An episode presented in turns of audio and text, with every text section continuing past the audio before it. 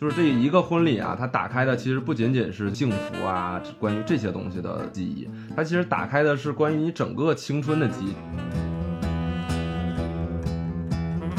陶宁，你你想是一个非常标准的我们山东的优秀男儿，然后在酒桌上跟长辈喝酒啊，就是拎包呀什么的，特别殷勤，所以我男朋友就会更加的殷勤，他们两个就是这样恶性竞争起来。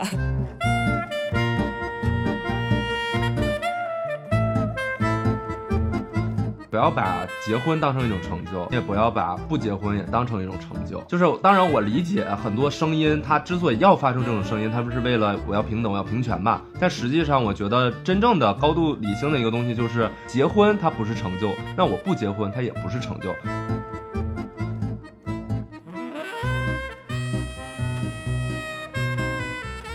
Hello，大家好，欢迎来到读书 DJ，DJ 啊，Drop the music。风里雨里，书里等你。我是今天的值班 DJ 赵英男。今天是我们读书 DJ 改版的第一期。熟悉我们节目的朋友啊，知道我们是一个读书电台节目，会分享很多有趣的书和有趣的灵魂的作者。只不过分享者不是我们，是来自天南海北的我们的热心读者。所以我们会收到很多读者给我们电台投来的大量的音频稿件，内容呢就是推荐他们最近读到的好书。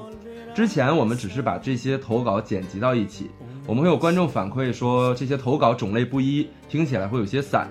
所以改版之后的读书 DJ 会更像一个电台，每一期都会像有我这样的值班 DJ 来负责做一个穿针引线的作用。其实就像真 DJ 一样，只不过他们放的是音乐啊，我们放送的是知识。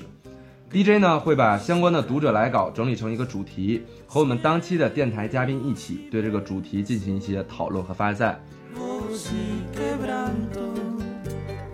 我们第一期邀请到的两位嘉宾，也是我们播客圈啊非常有名的两档节目的啊主播。一档呢就是你吃饭没和小年约饭的主播张小年，来我们欢迎张小年张林。Hello，大家好。刚才赵一楠竟然没有说我的主打播客读书 DJ，看来他是准备长期霸占主持人身份。对啊，这个现在已经不只是你一个人的东西了，现在已经被我们侵吞了。变成了一个公共资产。谁是你身边的赵英男？请大家一定要找出来。那我们知道说张林其实是非常喜欢读书的一个人，对吧？有读了很多书。你大概的阅书量能到多少程度？没有没有，我读我说我读书多的，也就是赵英男会觉得我读书多，我读的书也就是比赵英男多吧。我真的读书并没有特别多，我只是比较喜欢读，然后但是我的阅读速度也并不快，然后读书量也并不大，我只是喜欢读。张琳今天一改这个既往的这种在我面前的那种骄傲啊，现在非常谦逊，是因为我们的另一个嘉宾曹宁。是我们也是我们咸宁期的主播啊，南风窗的记者曹宁，因为他的阅书量非常多，我们来邀请曹宁给我们打个招呼。Hello，大家好，我是曹宁。我们今天啊，因为我们现在改版了嘛，刚才也说了，我们会在这个读书电台、读书 DJ 这个节目里面会有非常多我们读者的来稿，所以欢迎完两位我们的嘉宾之后呢，我们来听我们今天第一段我们的读者来稿啊。今天我推荐的这本书叫做《我的宝贝》，作者三毛。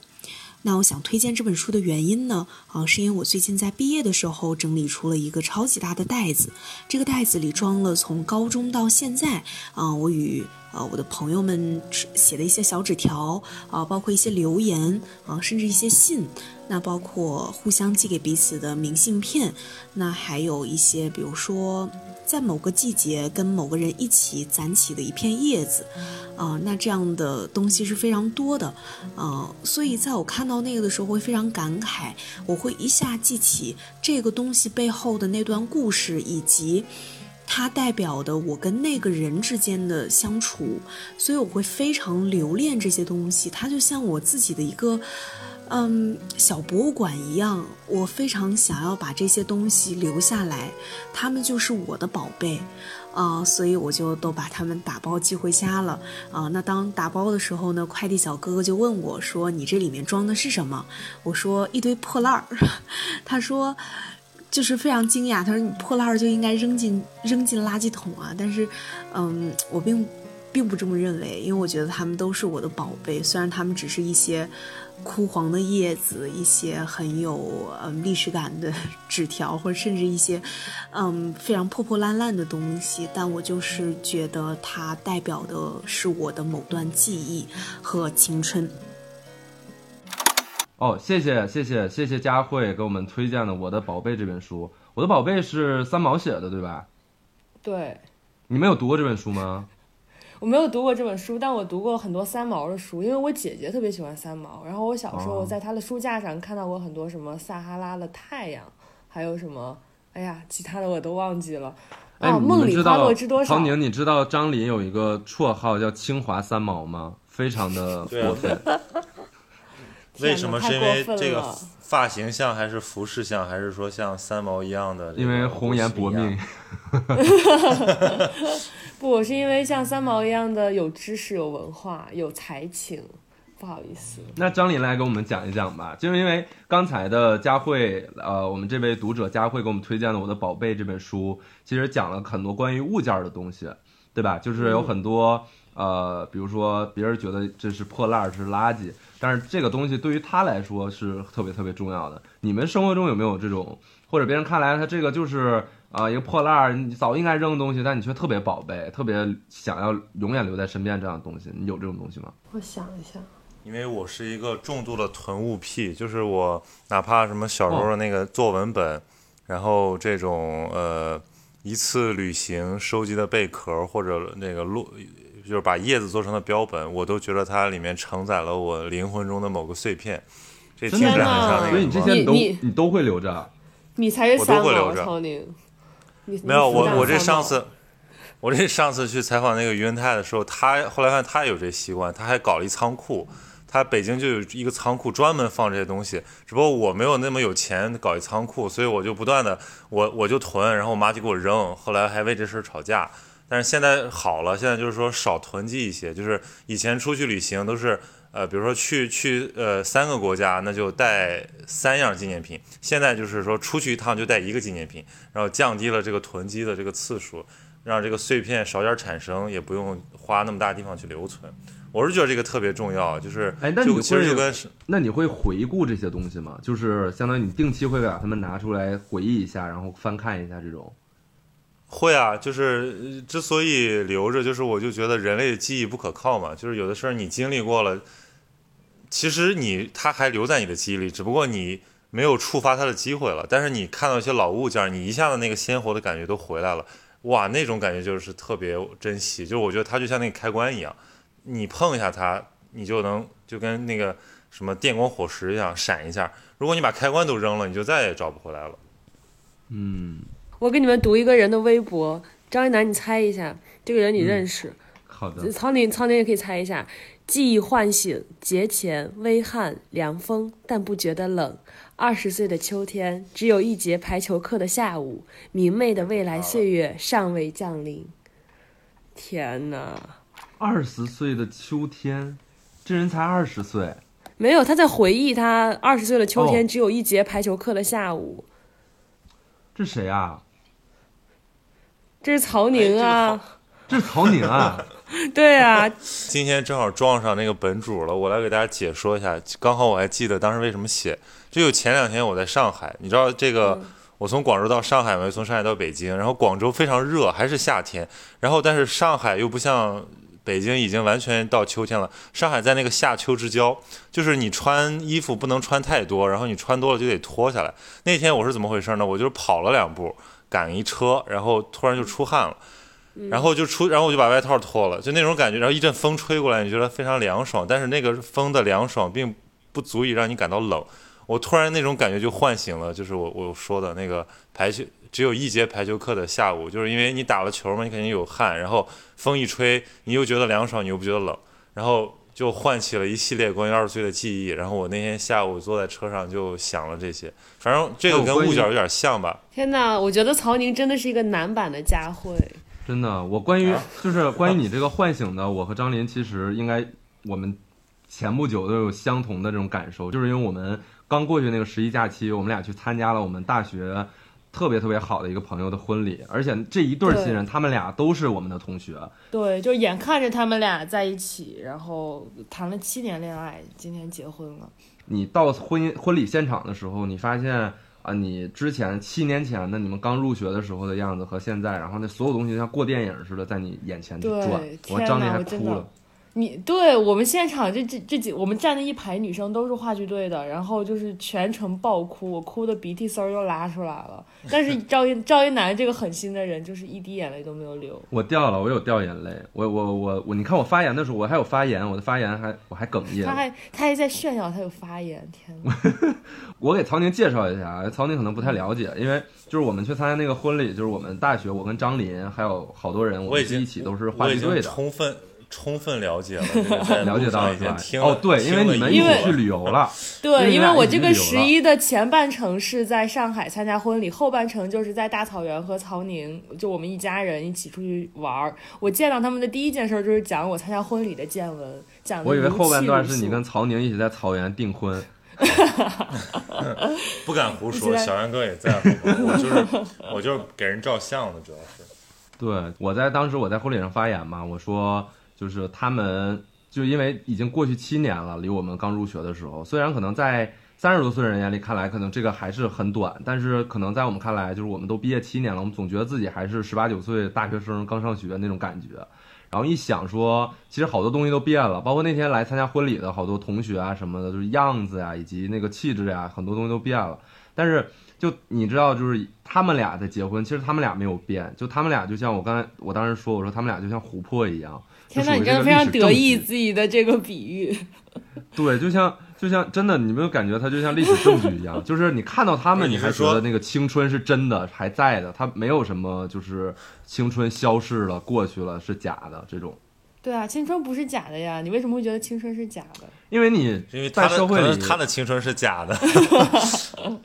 你你每天在酒水在酒水中打在捞酒水里打捞容易产生这产生这种假的感觉。我在大学的时候，我就在校园里打捞着爱情，然后到了社会上，在酒水里打捞着资本，就是最后都是一场空。本来应该在校园里好好打捞知识，对吧？到社会里也好好去打捞爱情，结果我就完全弄反了，你知道吗？所以我的我是失败了，所以我看到他们那种那么美好、那么纯洁的东西，我就感觉特别感慨。就是这一个婚礼啊，它打开的其实不仅仅是就是说什么幸福啊，关于这些东西的记忆，它其实打开的是关于你整个青春的记忆，就你对，真的是唤醒了青春记忆。对，就有那种曹宁被唤醒的那种感觉。当你又看到他俩，每一次看到他俩的时候，你就觉得，哎呀，那些那个时候真好，或者你觉得那个时候，呃，那些美好的东西其实是真真切切存在的，或者它可以一直永恒的。就是那个，就你刚才讲的唤醒，我就突然想到这件这个情景，我就嗯，特别恰当。对，就是你可能这并不是一个物件，它可能还是它是两个人，对吧？或者它就是像曹宁说，它是一阵风。所以这个这个就我觉得就像刚才佳慧推荐的这个《我的宝贝儿》这本书里面，你看我说这，你看我真的不适合读书。你看我说这个《我的宝贝儿 》，他妈特别猥琐。宝，像一个像一个东北的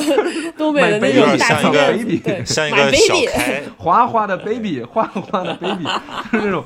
就对我的宝贝，对吧？我的宝贝，我就是还应该用台湾腔说说说这种啊。我的宝贝我的宝贝，对，啊这个还挺有感触的。对，其实佳慧是我们另一档视频节目的一个嘉宾啦，就是那个前任晚餐嘛。其实，在前任晚餐里边，我有一个细节特别深刻，就是她跟她的那个前男友之前是一起写过一封寄给未来的信。那个其实也是旧物件嘛，就幸亏他们没有把这个旧物件丢掉，我们才在节目里，就是因为节目最后就把那个悬念留到了最后，最后他们给互相给对方读了这封旧信，我觉得那个是特别有感觉的，就非常感谢他们的囤物癖。呃我觉得这个关于关于物件与记忆这个事儿很有意思的一点在于，就是我们现在其实很多的这种情感表达都已经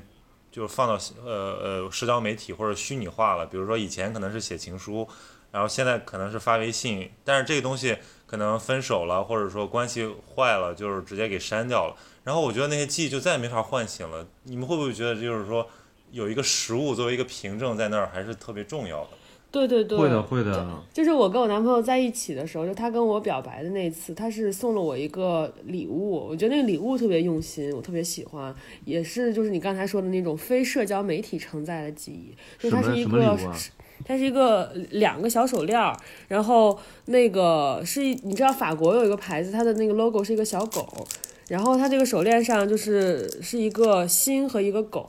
他就说那个狗是嘟嘟，然后那个心就是他，然后给我戴在手上。天哪！对，就可以就看到这个手链就会想到嘟嘟和他，所以我觉得特别棒。这个我想到了，我当时出国的时候，张琳也送了我一个手链。哦，对，就是对吧？就是就是我你这个很像，就当时我出国的时候，然后其实我是提前毕业，就是因为我是走的三加二嘛，所以提前毕业。然后张琳他们还要再读一年才才毕业，然后我就提前毕业。然后张琳就送了我个手链，然后那个手链上面也是可是可以刻字的。然后我记得上面他写的什么“林 will always be there”，对吧？就是突然想到，天哪，我也太我也太肉麻了吧！有的时候会不会觉得有点土？对，就是这样。我觉得恰恰就是这个，就是物件或者老老的记忆留下来的这个，就是它的它的那个妙的东西所在。对，就是我经常会回去翻看一些我的，比如我之前写的微博啊，或者我小号里面写的东西，或者我的朋友圈，然后我就看到我以前一五年、一四年去发的东西，然后我就会感慨，我就觉得说以前，哎呀，那个时候是那样的。我我每次我回去翻的时候，我就觉得，哎呀，以前感觉。好好有少年感呀，好可爱呀！你会，他会提醒你，你还要保持一些呃，就是你干净的品质，或者你一些呃好的习惯，你不能随波逐流。我觉得这个是这些物件对你来说特别重要的一个意义。就是我觉得意义这个东西都是人赋予的嘛。可能比如说你像曹宁说一个贝壳，那它可能就是个贝壳，对吧？它本身它贝壳也很无辜，它贝壳也就是也不知道它承载了那么多东西。但是你赋予它了这些意义之后。它就像是一个便签儿一样，便利贴儿一样。当你再看到它的时候，你会觉得，哦，我当时是那么那么样的。那那样很好的话，我希望我以后也是那样的。就它会提醒你，它有一个对像一面镜子的感觉的东西，穿越的感觉。其实，其实我觉得这个也是一个人类浪漫的精神的一种体现。就我们毕竟不是一个机器，不是说有一个东西有，有一个东西无，然后它可有可无。就是我们还是会在一些很其实。最后你说送过什么最珍贵的礼物，这些可能都忘了，但可能留着的是一个特别不起眼的东西。比如说我们，当然我们可能这个话题有点沉重，就比如说我们留留下一些亲人或者一些朋友的遗物的时候，为什么那个遗物可能是一个特别不起眼的东西？这个不就是一个念想吗？然后我刚才突然你们说的时候，我又想到另一个这个书里面关于这个物件与念想，这个就是想起那个那个帕慕克有本小说叫《纯真博物馆》，他那里面也写一段爱情。对对，你看那本书的时候，你会你会惊讶于说说我们那种哪叫囤物癖啊，人家这叫才啊囤物癖，人家那个才叫囤物癖，就是他写了一个感情的分分合合，然后在这个分开的时候就收集这个关关于这段感情的各种东西，什么什么什么小狗的摆设啊，什么什么顶针啊、笔啊、发卡、烟灰缸啊、耳坠啊，什么钥匙啊，就是这种生活中的小细节。然后当然我记得是最深刻的是。他还收集了四千二百多个烟头，然后这个烟头就是对他在这段日子里，他他思念过程中抽的烟。然后关键是最我觉得最神奇的是，后来那个帕慕克这个作家，他真的在一场馆就弄了一个博物馆，对，然后把这个东西全弄进去了。哇！我当时一下子觉得那个虚构和现实的那种交互特别迷人。其实这个就是我们每个人的生活。对我之前是在那个什么《锵锵行天下》里边看到过他们去那个纯真博物馆。啊，这这不就来了窦文窦文涛吗？我们的飞行嘉宾窦文涛。哎，我觉得这很妙啊，因为我觉得有的时候你这一个物件，它可能只是对你有意义，但你像这个人，他把这些东西最后变成一个博物馆，然后供人们参观的时候，其实也能给别人共情。我觉得这个是特别妙的东西。我觉得就是刚才曹宁说的，就是人类的浪漫主义的一个发光的点。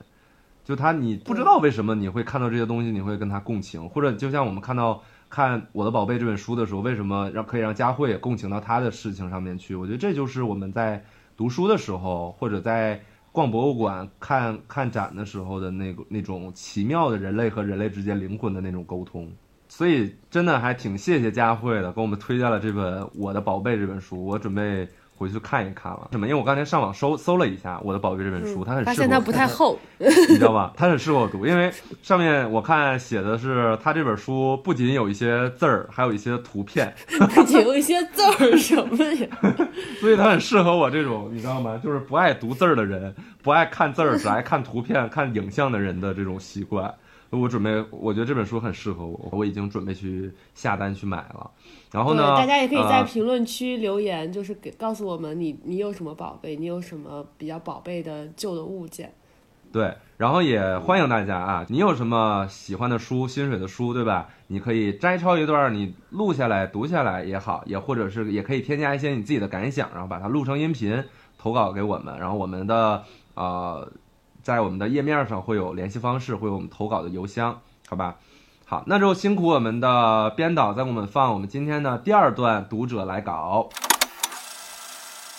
令我触动比较大的是阿迪契在书中提到，永远不要将婚姻当作成就。这个社会依旧十分看重女性的婚姻状态与妻子的身份，而胜过于她的其他角色。事实上，作为一个女性，首先最重要的是她这个人，而不是母亲或者是谁的妻子。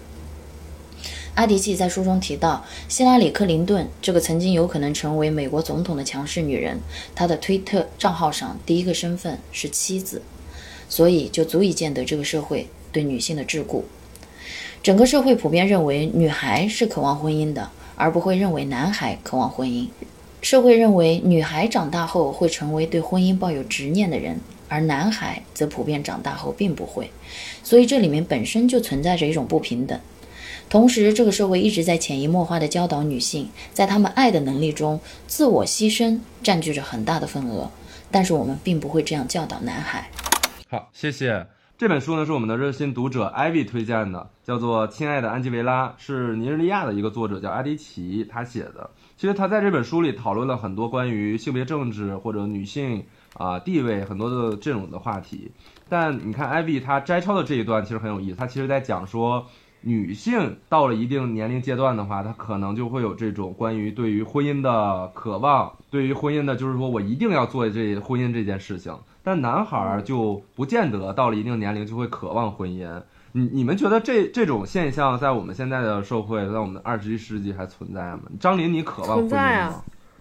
我还好吧，但我周围有很多很渴望婚姻的女生。就因为很多人不结婚，是因为他还没有遇到说我认定了就是这个人。但也有一些人是我认定了你，但是我也不不一定就是我们一定要结婚。你是哪种？我是觉得，如果认定就是特别特别认定的话，那就结婚呀。就是我没有说我一定不结婚，保持这种想法的。哎呀，希望我妈妈没有听这个，没有听这个播客，她特别怕我就是是个不婚主你妈妈义者。一定会听的。哦，你妈怕你是个不婚主义者是吗？对我妈就总给我，就是她总觉她总觉得我谈恋爱是在玩游戏一样的感觉，但其实不是，啊我很认真的，然后我也很想跟对方一直走下去，然后她就怕我说我就是谈着玩儿，就一直在跟我讲说什么不以结婚为目的的谈恋爱就是耍流氓。然后这次我们去草原嘛，曹宁也见到了，就是我妈我我和曹宁，然后我妈妈、我男朋友还有我妈妈的闺蜜，我们五个人一起去的，就是一个特别神奇的组合。真的不是张琳，你仔细想一下这个组合啊，刚才大家可能没有也没有听清，这个组合有谁呢？张琳张琳的男闺蜜，她的男性好友曹曹宁，然后她的男朋友，然后以及张琳的妈妈和张琳妈妈的闺蜜。听众们，如果你是张琳的男朋友的话，你面临的是他妈还有他妈的亲友团的一个考验，一个审视，然后呢，还有曹宁这样一个对照组。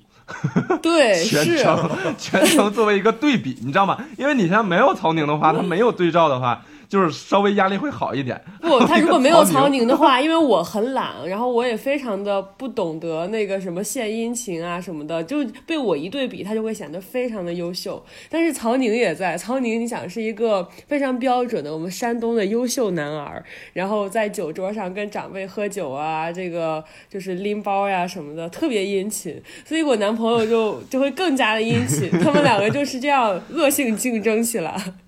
真的，而且你看，而且曹宁还是一个山东男孩，你然后张琳他们家就是山东的嘛，然后还拿外地女婿跟山东男孩进行一个对照，哇，我原来张琳你在无意之中给小杨哥挖了一个巨大的局。哇，我要我要讲一下连张琳都不知道的事儿，就是有一次你们就是出去干嘛了，然后只剩我和她男朋友，只有我们作为男性的视角讨论，然后我们就在感慨说，哎，就是。呃，做什么什么样的这个女婿是很累的，做什么什么样的，就是说，如果你是在一个旅程中带有一些观察或者说一些考验证的这么一个功能在的话，其实会承受很多压力。对呀、对呀、我想想，设身处地替他想想，我就觉得很累。天呐，不好意思，我觉得张琳但是你要会去对安，就是去好好的犒劳一下安抚一下。所以我终于理解了为什么这个现在有那么多人恐婚，或者说他们其实只享受恋爱，他们不想进入到这个什么见家长这个环节。对，因为我觉得一旦进入到见家长，你要面临的情况就不只是爱情了，对，就变成家庭和家庭的这种关系的比较，嗯所以我我觉得我听他这个这个书，我会想想起两部电影，就是那个一个是《革命之路》，一个是《婚姻故事》。革这两个嗯婚姻、这两个电影都是讲婚姻的嘛，《革命之路》是那个呃呃那个小李子和嗯那个凯特温斯莱特演的，就就是演那个、呃泰坦尼克那两个，然后人家嗯，对，人家说这个泰坦尼克那种浪漫的爱情，如果结了婚，就是革命之路的那个剧情。这个剧情简而言之就是说，两个非常相爱的人在一起很久之后，最终导致了婚婚姻的破裂。就是那个话说的，说比和你呃这个相爱的人不能在一起更残忍的事儿，就是和你相爱的人在一起。就是婚姻它开始是很浪漫的，是基于了很多美好的期待的，但是这个过程中，因为人和人毕竟是不同的，然后摩擦摩擦，最后把那种美好的东西给消磨掉了。这个应该是更恐怖的。然后还有一个电影跟这个主题相似，就是应该是去年吧，也很火的那个那个呃寡姐演的那个婚对婚姻故婚姻故事。哎，我看了那个真的是非常哭而呃非非常非常感非常哭非常感动，已经已经已经不会说了，就是非常好哭那个电影，就是因为因为我们平时说糟糕的婚姻，就是说这俩人性格不合适，或者说什么，尤其是女女权所强调的是可能是有有有这种结构性不平等在里面，但那个故事不是，那个故事是这两个人都是深深的爱着对方的，并且他们俩还有爱的结晶，有一个很好的孩子，而且他们俩是那这种男的是导演，女的是演员，对吧？他们俩在事事业上是能沟通了，但就是这个样的一个爱情，最后还是黄了。我当时就觉得特别难受，因为就是你把美好的东西消磨掉，这个才是婚姻的阴暗面，而不是说你这个婚姻本身什么暴力啊，这个呃呃吵闹，就是那些东西是当然可以屏蔽掉了，但是说为什么美好的东西还会被消磨？真的就是我我我我有一个特别强烈的感受，你看我们今天这两段投稿音频啊，虽然你听起来内容上它是不相关的，但实际上你看刚才我们讲我的宝贝，它是我们刚才讲是人类浪漫主义对吧？或者赋予一个东西意义的一个发光发亮的那样一个点。然后对于到婚姻上面，就像张琳去就是跟她男朋友以及妈妈、闺蜜还有曹宁去旅游这件事情，又又是赋予意义，就是我们又喜欢把一个东西赋予特别强的意义，但实际上可能它表面它就是一个旅游，对吧？就是大家出去玩儿，但实际上呢，你参加的每一个人他的心态就都心怀鬼胎，对，对，你看这里心心态最轻松的应该就是曹宁，因为他可能他就是去玩儿的。这我觉得这就是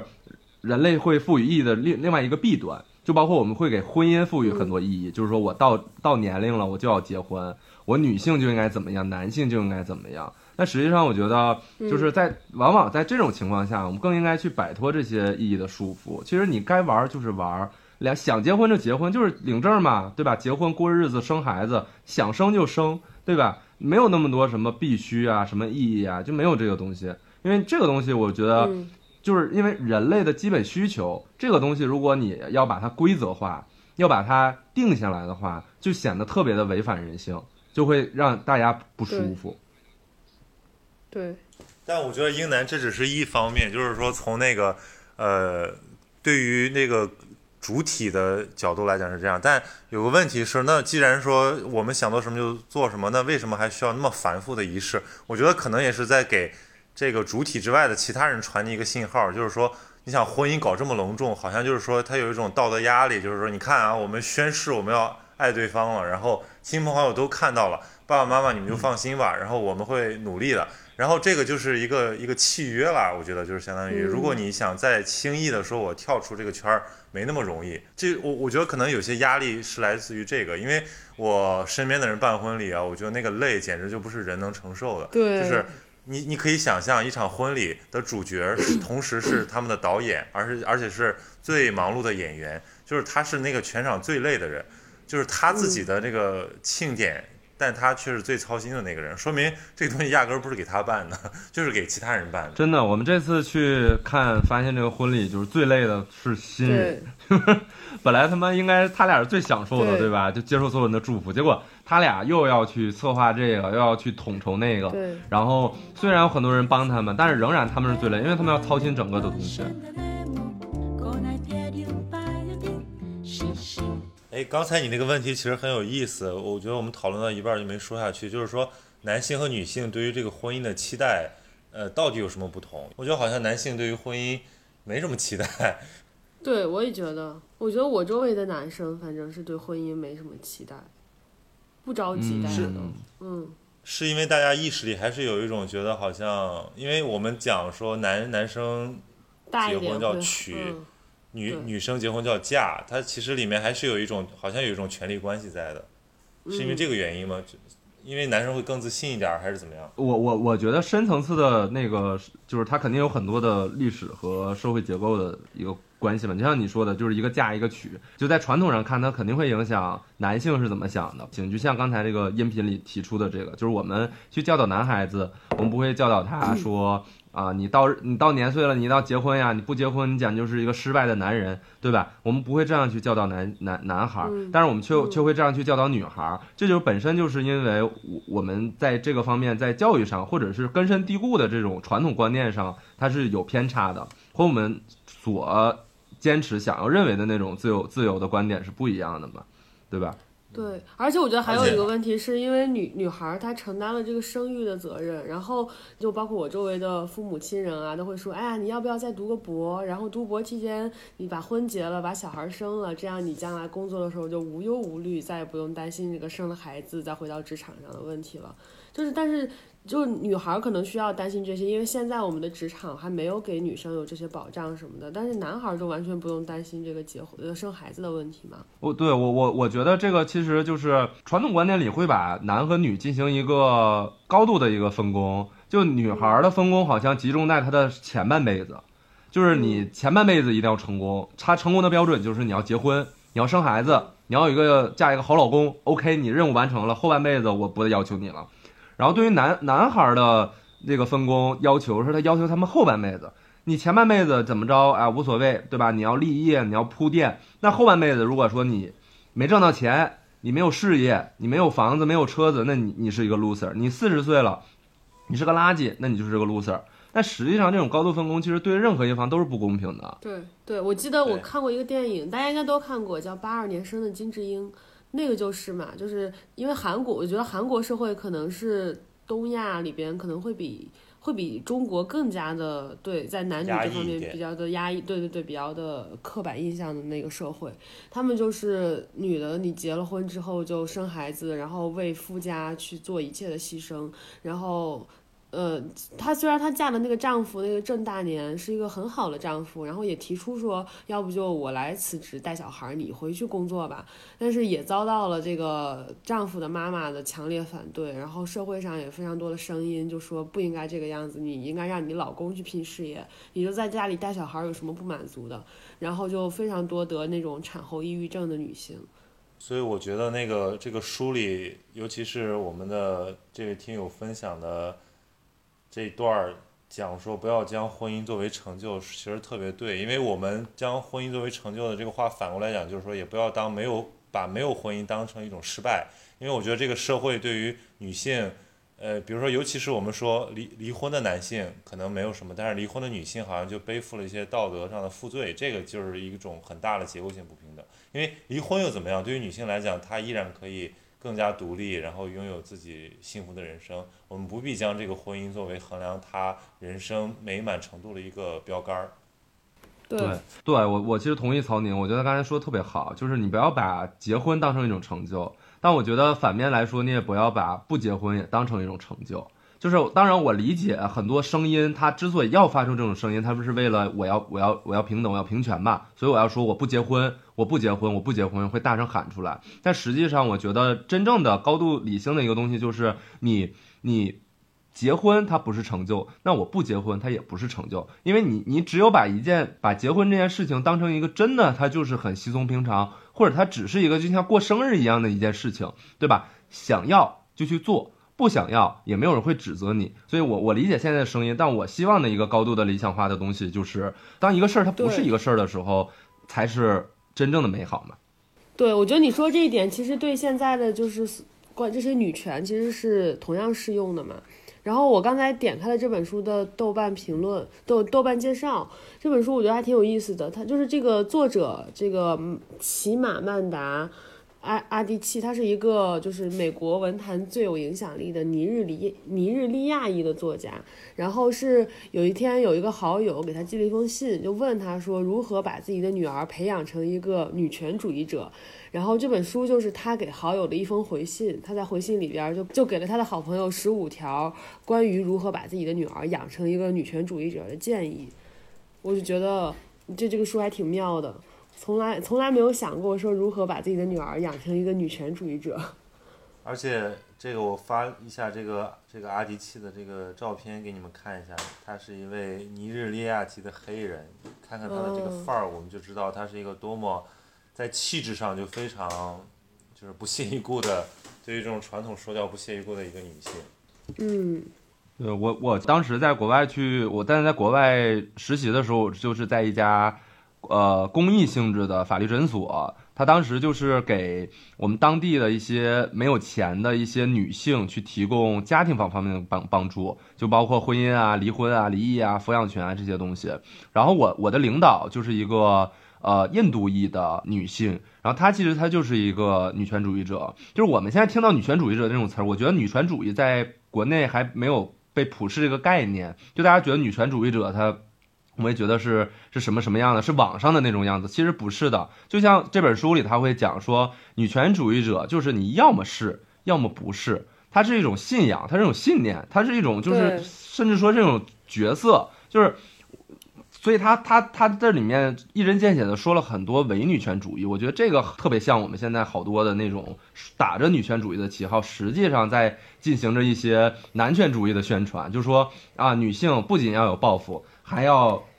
啊、必须要有家庭啊！你不仅要那个在外面工作，那同时你也有有这个义务去照顾照顾老公和孩子。一边去说啊，你女性很重要，另一边去说啊，你也得为这个男的怎么怎么着。我觉得这就是伪女权，对吧？对，就是披着女权的外衣去宣传男权的思想。对，所以我觉得，如果说大家对于女权主义这个话题感兴趣，或者想要去客观，呃，更理性的去看待女权主义这个话题的话，可以去读一下，呃，艾迪奇的这本书，叫《亲爱的安吉维拉》，而且它其实还有一点教育的，从教育的角度，对吧？从一个妈妈去抚养孩子的角度去讲这件事情。所以，如果你对这些感兴趣的话，实际上包括去讨想你的原生家庭，或者你未来如果有了孩子，你你你会怎么去教育你的孩子，对吧？当然，你不止我们不仅可以把女孩培养成女权主义，我们可以把男孩培养成女权主义，对吧？这些都是对我觉得这些其实这个观念其实很很正常的一个观念，所以呃，推荐大家去读一下这本书啊。嗯，天哪，今天又种草了两本书。这本书我觉得字儿应该也挺少的，你也可以读。对，而且曹宁也推荐了好几本书嘛，还有还有、嗯还有一些电影还有电影剧，对，天哪，你都能看吗？可以，我争取的影电影可以看，电影很好看。好，对，电影电影我倒是有看过，我有看过，嗯。好了，那我们我觉得我们今天聊的其实也蛮多的，对吧？我们从嗯这个物件儿聊到一些记忆，聊到了人类的浪漫主义的意义，然后紧接着，哎，没想到我们编导给我们放了一段关于这个女权主义、关于婚姻、女性这些关于这些方面的一些话题，然后引发了我们其实挺多的思考的。当然，我们说的呀，仅代表我们个人的意见哈，就是我们不是说要去向大家宣扬我们的价值观，就是我们其实也是想表达一下我们也没有什么价值观。嗯，是的，是的，所以就是如果如果大家呢，你可以比如说你看到了什么好书啊，你觉得跟我们说的观点很像，或者跟我们说的观点很对立，你欢迎你啊投稿啊，可以用音频的形式把这本书，把你认为好的这本书投到投稿到我们这个页面里面的呃邮箱里面去。大家不要对这个形式有太大的压力，就是不用发长篇大论，像刚才这种一段一段的，大概一两分钟的就特别好。对，其实就像你给好朋友打电话一样，就是说，哎呀，我最近读一本什么书，啊，特别特别好，怎么怎么着，里面可以充满你个人的偏见，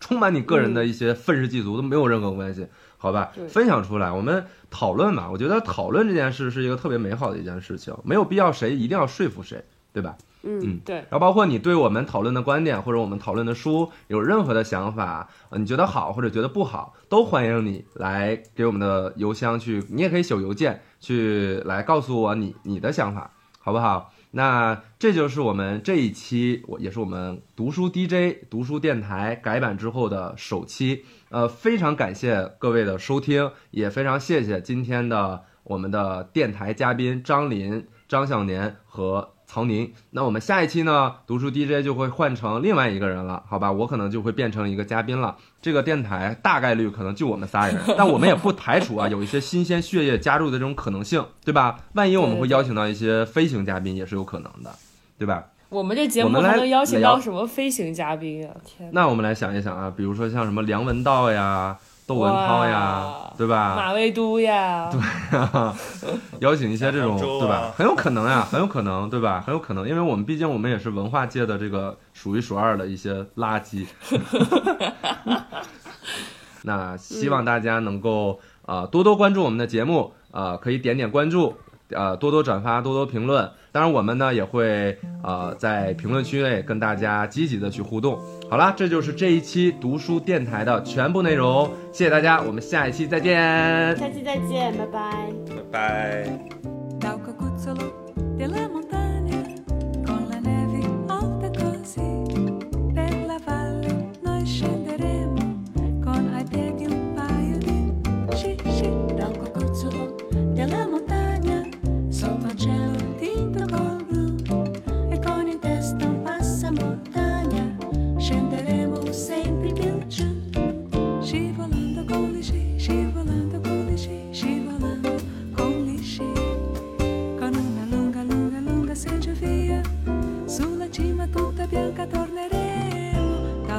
Solo